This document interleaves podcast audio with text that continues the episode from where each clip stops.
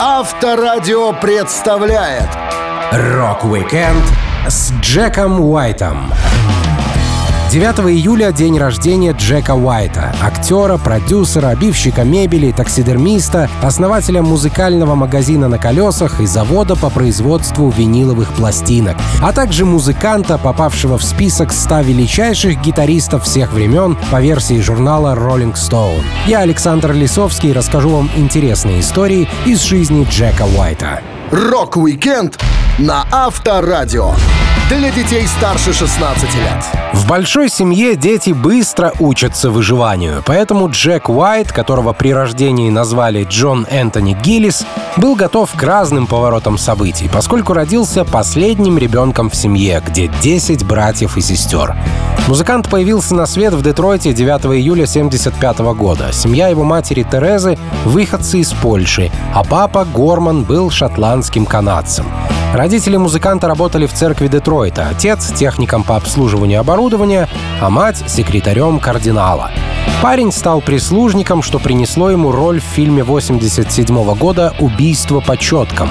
Когда Джеку Уайту было 14 лет, он был готов стать священником. «Меня приняли в семинарию и все такое», — усмехается он. «Священники казались очень старыми, и я подумал, кто будет говорить от имени моего поколения?»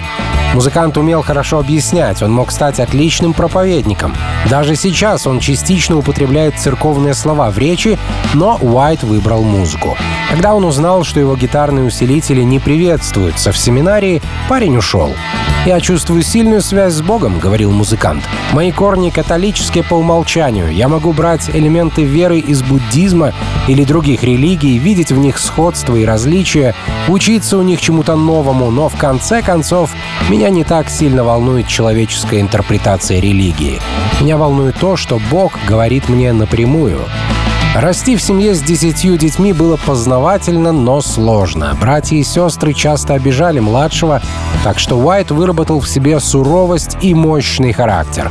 Он говорил, «Я самый младший из десяти детей, поэтому, возможно, вам я покажусь странным человеком. Моей маме было около 45 лет, когда я у нее родился. Мое появление стало жирной точкой этой гигантской семьи. Конечно, большая часть того, кто я есть, связана с окружающей средой, в которой я рос. Надо мной прикалывались братья, разрушали карточные домики, что я строил на полу. Но это обычное дело у родственников. Когда вы один ребенок в семье, вам не нужно делиться. Но в моем случае думать нужно обо всех. Хотите вы этого или нет. Иногда это полезно, а иногда не очень. Братья Джека Уайта тоже любили музыку и даже играли на некоторых инструментах. В 2005 году Джек сказал, что его жизнь могла сложиться иначе. «Меня приняли в семинарию в Висконсине», — вспоминал музыкант. «И я собирался стать священником, но в последнюю секунду подумал, нет, ребятки, это не мое, лучше я пойду в обычную государственную школу. У меня в спальне тогда стоял новый усилок, и я не думал, что мне разрешат взять его с собой в церковь, так что выбор был очевиден. Я поступил в Technical High School по специальности бизнес. Это позволило продолжать заниматься музыкой столько, сколько угодно душе. В 2018 году Джек Уайт, будучи уже серьезно известной звездой музыки и кино, давал концерт в день рождения своей мамы Терезы. Прямо на шоу он попросил ее выйти на сцену и спел ее любимую песню из репертуара White Stripes «Hotel Yorba». В трек Джек внедрил элементы польки в честь страны происхождения мамы Терезы Гиллис. А потом станцевал с матерью, пока публика умилялась и хлопала. Кадров мероприятия сохранилось на удивление мало, поскольку Джек запрещает пользоваться телефонами на своих шоу. Рок-викенд с Джеком Уайтом на Авторадио. У хороших музыкантов, как правило, очень разнообразный музыкальный вкус. Например, гитарист Джек Уайт слушал и слушает море музыки от классики до блюза. Причем к широкому перечню жанров он пристрастился еще в детские годы. Но ближе к совершеннолетию его плейлист наполовину состоял из чикагского блюза. Уайт говорил, «Я не особо вникал в глубину музыки примерно до 18. Я баловался такими вещами, как Howlin' Wolf, Cream и Led Zeppelin. Но когда я услышал Сана Хауса и Роберта Джонсона, это взорвало мне мозг. Это было то, чего мне не хватало всю мою жизнь. Такая музыка заставила меня отбросить все остальное и просто погрузиться в душу и честность блюза. Поскольку Джек Уайт играет на разных музыкальных инструментах, у него есть разные кумиры во всем. Например, как барабанщик он обожает работы таких драмеров, как Джин Крупа, Стюарт Коупленд и Кроу Смит. Молодому парню было сложно оставаться при своем, поскольку такую музыку никто не слушал. Джек Уайт делился. Меня воспитывали пожилые люди. Мои родители были довольно старыми. Они увлекались многими старыми исполнителями. Я помню, как слушал Нета Кинга Коула, Роджера Миллера и Джина Крупа, и я был в районе, где никто ничего из этого не знал.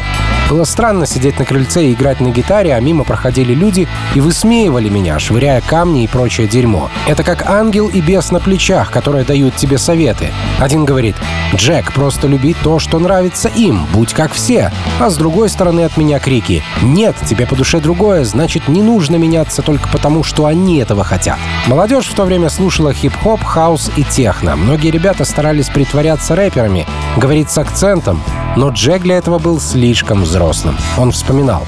Я нахожу Outcast и Wu-Tang Clan интересными, но к музыке у меня есть важные требования. Для меня песня — это повествование, мелодия и ритм. Наличие хип-хопа сломало музыку. Нет практически никаких мелодий и никаких инструментов. И так вам остается только повествование и ритм. Повествование в хип-хопе может быть настолько хвастливым, что оно в зачет не идет, и у вас остается только ритм. Я не вижу в этом никакой ценности. Хоть некоторые мелодии, придуманные Джеком Уайтом, стали частью популярной музыки, он от этого не в восторге. Во всяком случае, музыкант всегда старался держаться поотдаль от музыкальных телеканалов и попсовых премий. Но жизнь диктовала свои правила. Полностью абстрагироваться от поп-культуры невозможно даже рок-звезде. Джек пояснял. Я всегда обращал внимание на то, что происходит в музыке и много раз разочаровывался. Но я не против. Я люблю смотреть MTV, насиловать свой слух и ворчать. Я бы никогда не сделал ничего подобного. Знаете мнение, что пластинки покупают 12-летние ребята, поэтому нам нужно придумать то, что им по вкусу, это разрушение самой концепции творчества. Это мешает хорошей музыке быть замеченной. Даже в современности есть несколько отличных рок-н-ролльных групп, которые начинают привлекать внимание. The Kills, Detroit Cobras и Dirtbombs. Лучшими шоу, которые видел Уайт, он считает небольшой концерт Боба Дилана. Музыкант утверждает, что самые качественные выступления должны быть немноголюдными и с удовольствием слушает Джонни Кэша, Роберта Джонсона, Коула Портера и Элвиса Пресли. Рок-викенд с Джеком Уайтом на Авторадио. Джек Уайт в первую очередь известен как гитарист и автор песен, но на самом деле с гитарой музыкант стал возиться лишь тогда, когда отлично научился чувствовать себя за барабанной установкой. Джек рос в семье с большим количеством братьев и сестер. У его братьев была ударная установка, на которую он играл с пяти лет в подростковом возрасте, перейдя на другие инструменты. Он был самым младшим, и когда старшие дети вырастали и уходили из дома, у Джека оставалось все больше инструментов для игры. Вдобавок ко всему, однажды его отец притащил в дом пианино. Музыкант вспоминал. Эта гигантская штуковина с клавишами изменила мою жизнь. Честно говоря, я никогда не думал, что это возможно зарабатывать деньги музыкой. Даже в те времена, когда я сидел за барабанами в первых своих командах, я считал это всего лишь хобби, не более того. Когда ребята говорили, как они собираются идти в студию, записывать материал, я думал, чуваки, ваши родители миллионеры или как? Я думал, что все это баловство, трата, а не заработок. Когда мне было 16, я собирался открыть мастерскую по мягкой мебели. Работа и музыка для меня были противоположностями. Джек умел играть и хорошо чувствовал ритм с дошкольного возраста. Его родных это не удивляло, окружающие люди считали парня вундеркиндом. В подготовительной школе маленький Уайт впервые устроил небольшой концерт. Он вспоминал. У нас был барабанный кружок, и все дети передавали друг другу маленький барабан бонга. Я был последним человеком в кругу, и когда до меня дошла очередь, я сыграл парочку ритмов, которые отшлифовал дома, на глазах у изумленных родителей, что пришли сюсюкаться со своими малышами. Так что это можно назвать моим первым серьезным шоу. Когда мне было 19, я был барабанщиком в двух разных группах. Мы играли в свободное время, а основным занятием у меня была обивка мебели. Я записывал музыку в своей спальне, но никому не было до меня дела. Никто никогда не подходил и не говорил моим родителям «Ого, этот парень настоящий талант». Никто не похлопал меня по плечу и не хвалил ни за что. А мне было по барабану. Я делал, что хотел и как умел. Перед тем, как сняться в фильме «Холодная гора», Джек Уайт открыл для себя еще один музыкальный инструмент. Он начал играть на мандолине. Причем парень даже хотел купить ту мандолину, которая засветилась в киноленте. Договорился о сумме и подписал специальные документы. Но потом струнный раритет решили продать с аукциона, поэтому, расстроившись, Джек приобрел в магазине мандолину Gibson F4. Музыкант утверждает, что тогда ему открылся новый мир с неслыханными ранее звуками. Как бы ни манили на горизонте разнообразные струнные инструменты, Джек Уайт всегда возвращался к барабанам. Он говорил, я хотел быть барабанщиком всю свою жизнь. И я играл на барабанах в The Dead Weather и других проектах, но я не думаю, что людей так сильно волнует мое барабанное искусство. Полагаю, что если бы я играл соло на барабанах в театре, немногие люди пришли бы его посмотреть. Но поменяй ударное на гитару, и зал набит битком. Это следование воли масс. Я действительно не думаю, что я так хорош в струнных. Для души я бы предпочел играть на барабанах. Я встречал многих музыкантов, и все они, в том числе и гитаристы, ценят роль ритма в композиции. Кит Ричардс сказал мне однажды, когда мы выступали на разогреве перед Rolling Stones, очень крутую фразу. «Что бы кому ни казалось, я играю только для барабанщика». Рок-викенд с Джеком Уайтом на Авторадио. Дуэт The White Stripes возник абсолютно случайно. Так же случайно, как и встретились его участники Мэг Уайт и Джон Гиллис, который впоследствии станет Джеком Уайтом, взяв фамилию девушки. Молодые люди учились в старших классах и решали, что будут делать в будущем. Вместо того, чтобы поступать в колледж, Мэг решила стать поваром и начала работать в общепите Memphis Smoke — Здесь ей встречается Джек, и они начали встречаться. Пара поженилась 21 сентября 96 года. Мэг не была музыкантом и барабанщицей стала случайно, Джек рассказывал. Мы часто проводили время вместе, гоняли по концертам, музыкальным магазинам. Мэг помогала мне на репетициях. Однажды, пока я настраивал микрофон, ну или что-то в этом роде, попросил Мэг постучать по барабанам. Она села за установку и дала мне крутейший бит на свете.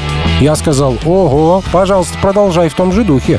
Мы никогда не планировали делать группу, но по приколу стали выступать на небольших мероприятиях. Вместе Джек и Мэг отыграли свой первый концерт в Gold Dollar в Детройте. Они придумали историю о том, что не женаты, а являются братом и сестрой, чтобы у людей не возникало сплетен, вопросов и глупых комментариев. Группу назвали The White Stripes в знак пристрастия Мэг к сладостям, которые выпускались в бело-красную полосочку. Джек пояснял, Мэг любит мятные конфеты, и мы собирались назвать себя The Peppermints. Но поскольку наша фамилия была White, мы немного подумали и решили назваться The White Stripes. Идея похожа на детскую прихоть, но знаете что? Это намного лучше, чем скучные взрослые выдумки. Группу основали через пару месяцев после свадьбы в 97 году. Но первый успех пришел к Джеку и Мэг с альбомом 2001 года White Blood Cells, во многом благодаря синглу Fell in Love with a Girl. Джек говорил, мы отправились на небольшие гастроли. Думали, что просто поиграем с парой гаражных рок-групп и поедем домой. Но что-то пошло не так. Нами начали интересоваться люди, пресса все чаще задавала вопросы. Мы сказали, что Мэг и я сестра и брат. Чтобы прославиться, особенно в дуэтах, будь то Сонни и Шер, ну или кто-то еще, вы постоянно должны обсуждать с репортерами свои отношения. Нас это никогда не интересовало. Мы играли сотни шоу, но я до сих пор помню первое выступление White Stripes в Детройте. У них был вечер с открытым микрофоном и человек 10-15 в зале. Мы сыграли три песни, одной из которых была Love Potion No. 9. Народ взбудоражился и даже начал пританцовывать, чего в этом заведении, видимо, давненько не бывало. Спустя чуть более 10 лет существования группа распалась, выпустив 6 студийных альбомов. Мэг Уайт страдала паническими атаками, и каждый концерт давался ей с большими эмоциональными нагрузками. Джек делился. Мэг такая тихая, спокойная и такой милый человек, что вы никогда бы не подумали, что она выйдет на сцену. Но она сделала это и победила свои фобии. Однако, в конце концов, напряжение все больше нарастало, и мы не смогли продолжить. На своем официальном сайте 2 февраля 2011 года менеджеры The White Stripes написали «Группа — все. Причина не в художественных разногласиях или отсутствии желания продолжать. И не в каких-либо проблемах со здоровьем, поскольку и Мэг, и Джек чувствуют себя хорошо и находятся в добром здравии. Команда прощается с вами по множеству причин, но в основном для того, чтобы остаться в памяти такой, какая она есть сейчас. Рок-викенд с Джеком Уайтом на Авторадио. Перед тем, как стать музыкантом, Джек Уайт попробовал себя в разных сферах и строил совершенно неожиданные планы на будущее. Он пытался стать священником, пойти на службу в армии, но самым перспективным в то время для него оказался бизнес по обивке мебели. Это ремесло навсегда осталось в сердце Уайта. Он говорил, я начал работать под мастерием, когда мне было 15, а в 21 у меня появился собственный магазин мебели и мастерская по обивке. Когда я был подростком, я работал в нескольких обивочных магазинах. Я учился около трех лет у парня по имени Брайли Малдун. Потом я уехал в пригород и работал в большом магазине Bupre Studios. Наконец, мне подвернулось хорошее помещение, и я начал работать на себя. У меня появился собственный магазин мягкой мебели под названием Third Man Upholstery. Джек Уайт оформил все в трехцветном стиле. Его инструменты, интерьер и визитки были желтыми, черными и белыми. А слоган мастерской гласил «Ваша мебель не умерла». Парень купил желтый фургон Ford в магазине поддержанных автомобилей за 1200 долларов и был готов принимать заказы. Несмотря на большой опыт мастера, у него появлялись проблемы, Уайт рассказывал.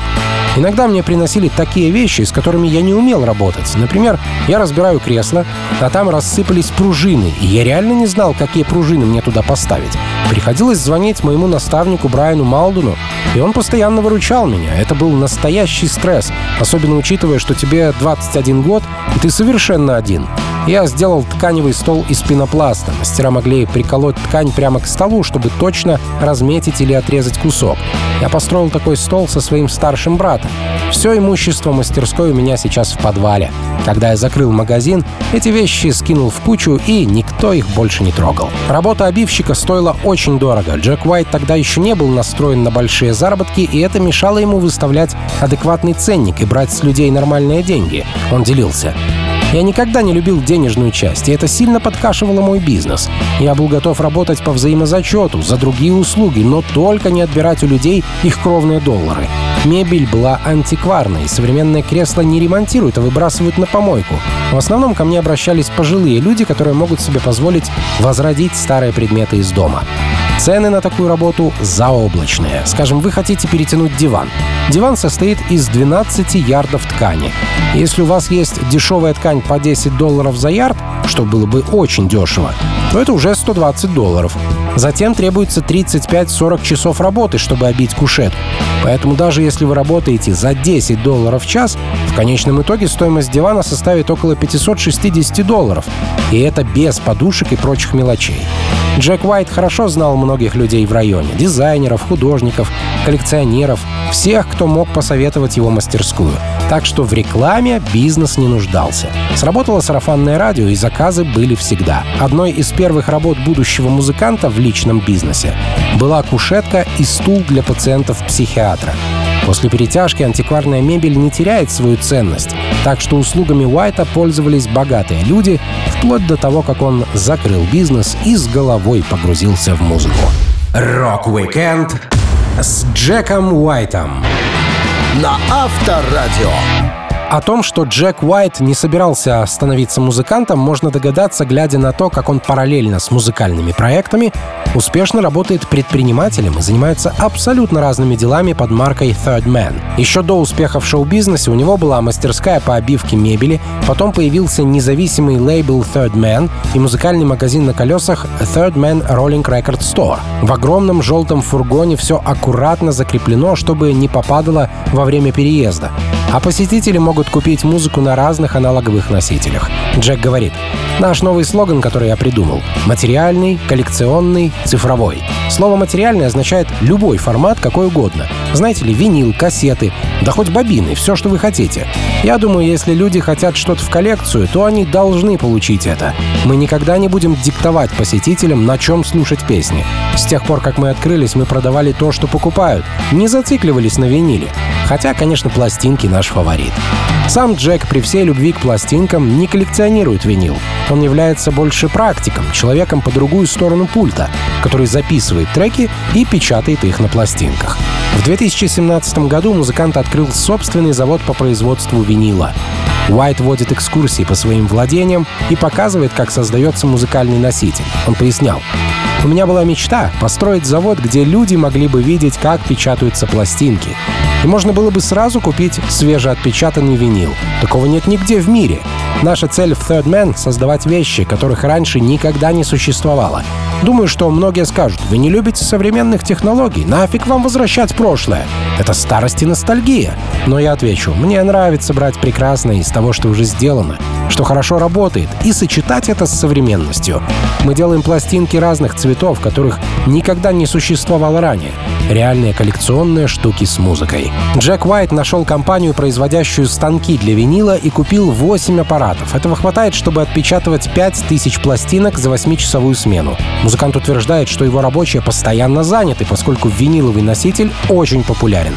А заводов практически не осталось. Он говорит, не реже одного раза в неделю кто-то обязательно позвонит мне с просьбой ускорить производство их виниловых пластинок. Народ думает, что если я хозяин, то по моей команде все заработает быстрее. Но мы и так печатаем без передышки, у нас все равны. Third Man Pressing всегда был открыт для каждого, кто хочет выпустить пластинку, от рэперов до документалистов. А за последний год я купил еще пару станков, нанял большее количество сотрудников и ввел большее количество смен, чтобы попытаться удовлетворить безумно растущий спрос на виниловую продукцию. Сам Джек Уайт, как ни старался, не смог обеспечить всех пластинками. Он призвал крупные компании, такие как Universal или Warner Bros., подключиться к нему в производстве винила. Многие альбомы выходят с опозданием из-за того, что их не успевают отпечатать в срок. Группа Металлика послушала Джека и решила приобрести себе один такой заводик. Так у Джека Уайта появляются помощники, которые возрождают виниловую эпоху в ярких современных красках. Рок-викенд с Джеком Уайтом. На Авторадио. Мастер на все руки не только в физических делах, но и в творческой работе Джек Уайт снимался примерно в десятке фильмов. В большинстве лент музыкант играл самого себя. Некоторые были документальными, но попадались и вполне себе оскароносные картины, как, например, «Холодная гора» 2003 года. Режиссер «Холодной горы» Энтони Мингелла высоко оценил дебютную актерскую игру Джека Уайта. Фронтмен White Stripes сыграл роль солдата в гражданской войне. Мингелла говорил, Джек великолепен в этом фильме. Вы никогда не догадаетесь, что он не актер по профессии. Он абсолютно естественный, он потрясающий. Мы пригласили его в «Холодную гору» из-за песен. Для своей роли он должен много петь, а петь он умеет. Но потом мы обнаружили, что Уайт может отлично играть перед камерой, поэтому его роль немного расширили. Съемки фильма проходили в Румынии. За несколько месяцев до этого Джек Уайт неосторожно высказался в адрес музыканта Райана Адамса. Не путать с Брайаном Адамсом. Райан спел кавер на песню Джека, и автор жестко отреагировал на этот поступок в одном интервью.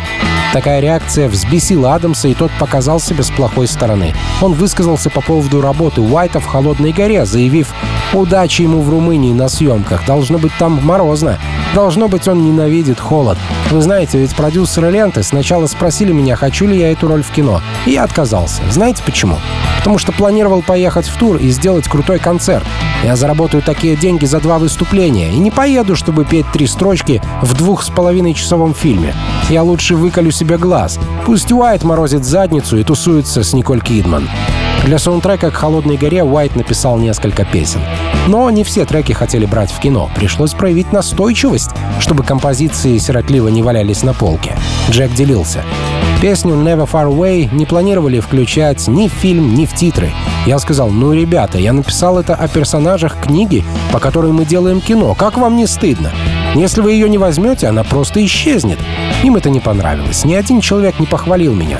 Но все равно запись была действительно крутой. Работать с фильмами очень прикольно. Чуть позже Уайт получил эпизодическую, но важную и неожиданную роль Элвиса Пресли в фильме «Взлет и падение. История Дью Кокса». Музыкант был очень удивлен, когда его пригласили в этот фильм и чувствовал большую ответственность. Он делился. «Я был в шоке, когда актер Джон Кристофер Райли пригласил меня. Он позвонил мне за день до того, как сцена должна была быть снята. Когда я появился на съемочной площадке, то подумал, боже мой, наверное, я совершаю большую ошибку. Хоть бы все получилось. Нужно ли мне написать письмо Лизе Мари и Присцилле Пресли, чтобы они знали, что я люблю Элвиса? Я ведь не оскорбляю его, сыграв в ленте. Это было так страшно для меня, но, возможно, именно такая мысль помогла мне сохранить невозмутимое выражение лица. Я не актер, но мне позволили импровизировать и сказали, что все получилось неплохо. Играя себя, Уайт снялся в фильме «Кофе и сигареты», где экспериментировал с катушкой Теслы. Музыкант всегда уважал Николу Тесла, и поэтому эпизод создали специально под него. Джек уверен, что плохих фильмов не существует. Он говорит, «Когда я смотрю фильм, который не очень хорош, мне неловко говорить, что он плохой из-за всей проделанной работы.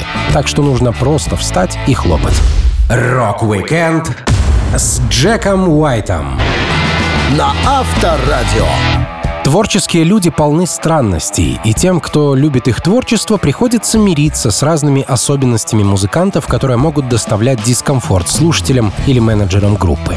У Джека Уайта есть свои тараканы в голове. Например, на одном из концертов в поддержку своего третьего сольного альбома в самый расцвет съемок на телефонную камеру в 2018 году он запретил проносить мобильные телефоны на выступления. Музыкант же пояснил. Во время турне в поддержку Bodin House на концерте мы попросили всех посетителей оставить свои телефоны. Мы предупредили их заранее. Это было почти как арт-проект, и тогда люди страшно разозлились. Как так? Этот музыкантишка забрал их любимую вещь из рук. Прикиньте, многие не выпускали смартфон даже сидя в туалете, а тут такой облом но они сами осознанно шли на выбор — без телефона на концерт или с телефоном в другом месте. Время показало, кто был прав. По сей день, спустя годы, от людей мне прилетают хорошие отзывы. А ругают эту идею лишь те, кто ни разу не пробовал посетить концерт без мобильника. Один чувак рассказывал.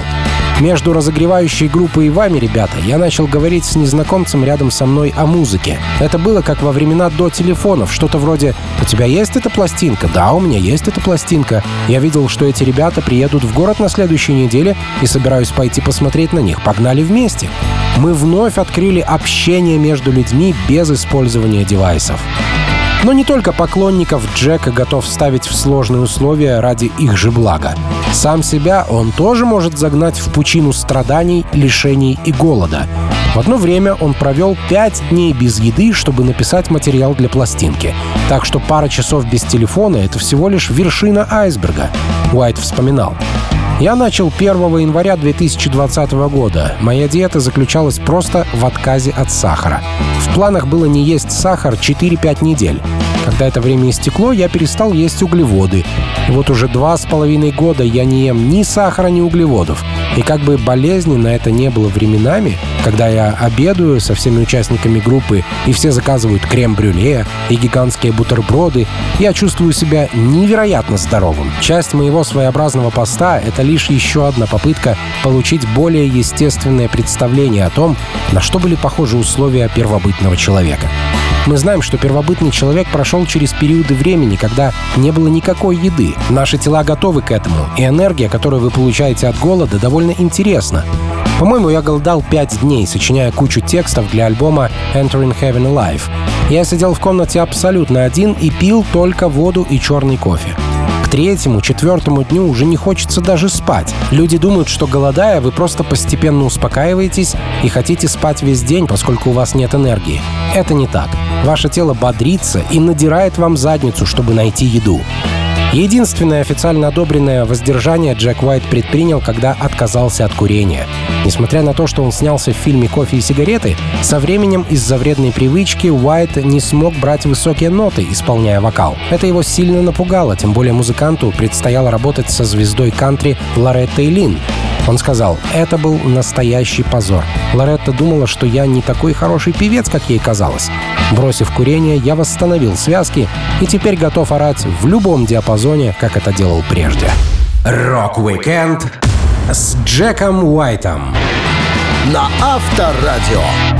Когда человека распирает от творчества, он часто не может вместить все свои идеи в один формат. Поэтому Джек Уайт работал в разных проектах и группах. The White Stripes, The Raconteurs, The Dead Weather, практиковал сольное творчество, гостевые участия и спонтанные сплиты. Музыкант говорит, что в каждой команде работа у него совершенно разная. Он пояснил. Это может казаться странным, но в The White Stripes, например, я сам написал все песни, а в The Recounters мы с Брэндоном пишем их вместе. В коллективе The Dead Weather мы вообще все четверо сочиняем материал. Приходится учиться работать в разных стилях. А потом, чтобы сделать какой-либо сольный проект, мне приходилось полностью переучиваться и писать совершенно другую музыку. И знаете, весь этот опыт вносит свой вклад в следующую вещь, какой бы она ни была. Если бы я записывал альбом Dead Weather сейчас в качестве барабанщика, я бы взял большую часть ударных из своего последнего сольного альбома. Так что здорово заниматься музыкой с разными людьми. Так я уже 20-25 лет продолжаю учиться чему-то новому. Группа The Recounters зародилась в 2005 году из дружбы Джека и музыканта Брэндона Бенсона, с которым они работали и жили рядом. История команды началась с импровизированной записи песни «Steady as she goes». Джек говорил, «Все началось на чердаке в середине жаркого лета, когда мы с Брэндоном собрались вместе и написали «Steady as she goes». Брэндон жил всего в трех кварталах от меня, так что я довольно часто заходил к нему, чтобы просто поздороваться и узнать, как дела. Однажды он сказал, «Джек, пожалуйста, помоги мне написать текст, потому что я весь вымотался». Он поставил мне демо «Steady as she goes», для которого сам записал партии на всех инструментах. Это было похоже на медленную версию регги, и у него была только одна строчка «Найди себе девушку и успокойся». Так что я просто взял его блокнот и начал писать. Из этого сотрудничества зародилась новая команда The Recounters. Благодаря личному успеху отдельных музыкантов коллектива их сразу окрестили супергруппой. Но сами участники с этим термином не соглашаются. Для них супергруппа — это явление заранее запланированное и временное, а они фактически новая группа старых друзей. Джек говорил, мы позвали еще пару приятелей, и все завертелось. Самое лучшее в песне Стири — то, что это был первый раз, когда мы вчетвером записывались вместе. Было непривычно находиться на чердаке Брэндона, где воздух нагрелся под 50 градусов, и мы хотели убраться оттуда к черту. Большинство альбомов The White Stripes записаны в суровых условиях, в самый разгар зимы, и это лучший способ записи, потому что когда вы чувствуете себя комфортно, вы начинаете все портить. Наша жизнь с момента выхода сингла была удивительной. С тех пор группа сильно изменилась, а прошло совсем немного времени. Должен честно сказать, что я разделился на 50 на 50 между The Recounters и The White Stripes. В моем мозгу теперь есть два варианта песен, которые я пишу, и это действительно приятная роскошь. Когда группа впервые собралась для написания песен, как утверждает барабанщик Патрик Киллер, Самое сложное было — остановить творческий поток. Они создали более 10 набросков. В Австралии The Recounters взяли название The Saboteurs, так как оказалось, что там уже есть группа с таким именем. Менеджеры не смогли договориться о выкупе слова. Позже участники австралийских The Raconteurs сказали, что если бы знали, кто просит их название, они бы с удовольствием пошли на уступки. Рок-викенд с Джеком Уайтом на Авторадио. При всей своей скрытности, а Джек Уайт долгое время скрывал, что его коллега по группе The White Stripes не его сестра, а супруга, музыкант не может держать при себе одно странное и, на первый взгляд, кровожадное увлечение. Он долгое время коллекционирует чучело животных. Таксидермия для Джека — предмет гордости и отдушина.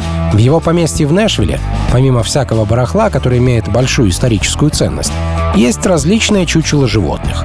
Первое, что бросается в глаза в его доме, это гигантские головы антилоп и лосей, лежащие на полу, швы на которых уже осыпаются, но они, как с гордостью объявляет Джек, абсолютно новые. У всех есть свои имена, но не всех успели довести до ума, чтобы повесить на стены. При этом Уайт очень любит зверей и сам не смог бы поднять на них руку. Он говорит, Огромное чучело на моей стене — это белый лось. Я уже лет сто увлекаюсь таксидермией, но сам никогда не смог бы отправиться на охоту и кого-нибудь убить. Я хорошо общаюсь с таксидермистом известного любителя охоты Теда Ньюджента. Для меня это хобби, возможность помочь животным, дать им способ достойно закончить свои дни. Я не уверен, что смогу удержать животных дома, хотя у меня есть пара рыбок и павлин во дворе. Они ни разу не высказывались плохо по поводу моего хобби. Скорее всего, павлин просто боится открыть клюв, поскольку чучело такой птицы среди экспонатов Уайта тоже имеется. Помимо него в комнате видны жираф, коза, гиена, газель и голова слона, у которой своя история. Джек Уайт поучаствовал в телешоу, где ему продали эту голову за кругленькую сумму. Сумма оказалась настолько большой, что музыкант даже заложил свое имущество. Он говорил, «За слона мне пришлось отдать 12 с половиной тысяч долларов, а также свой музыкальный автомат и футболку, в которой я снимался для видео «Hang You From The Heavens» моей второй группы The Dead Weather. Честно говоря, майка там так себе, а вот слон действительно хорош. Так что я рад обмену. По словам бывшей жены музыканта Карен Элсон, коллекция чучел животных все больше выходит из-под контроля. Она заняла огромную часть жилой площади. Женщина жаловалась. Это хобби доходит до того, что я умоляю Джека, пожалуйста, не привози из тура снова какую-нибудь волосатую голову. Эти вещи красивые, но у нас их слишком много.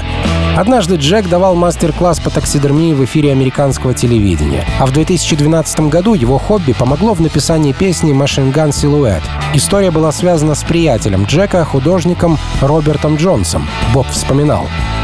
Я как-то хотел сделать Джеку подарок и на одном благотворительном аукционе купил ему в коллекцию козью голову за 40 долларов. Там было много странных вещей, которые я для себя уж точно бы не купил. А Уайту такое нравилось. Например, чучело павлина альбиноса. Я не мог поверить, что такие вещи кто-то покупает. Но в то же время сам брал их для Джека. Мы вели переписку по мейлу, и я рассказывал ему об этих аукционах. О том, как на них ходил парень, который перебивал цены на все, что связано с оружием. Уайт ничего мне не отвечал, а позже просто выслал строчку своей песни «Силуэт пулемета». И что самое приятное, возможно, в благодарность за голову козы или просто из чувства справедливости в качестве автора песни Уайт указал не себя, а меня. Так что теперь я не только художник, но и писатель. Рок-викенд с Джеком Уайтом на Авторадио.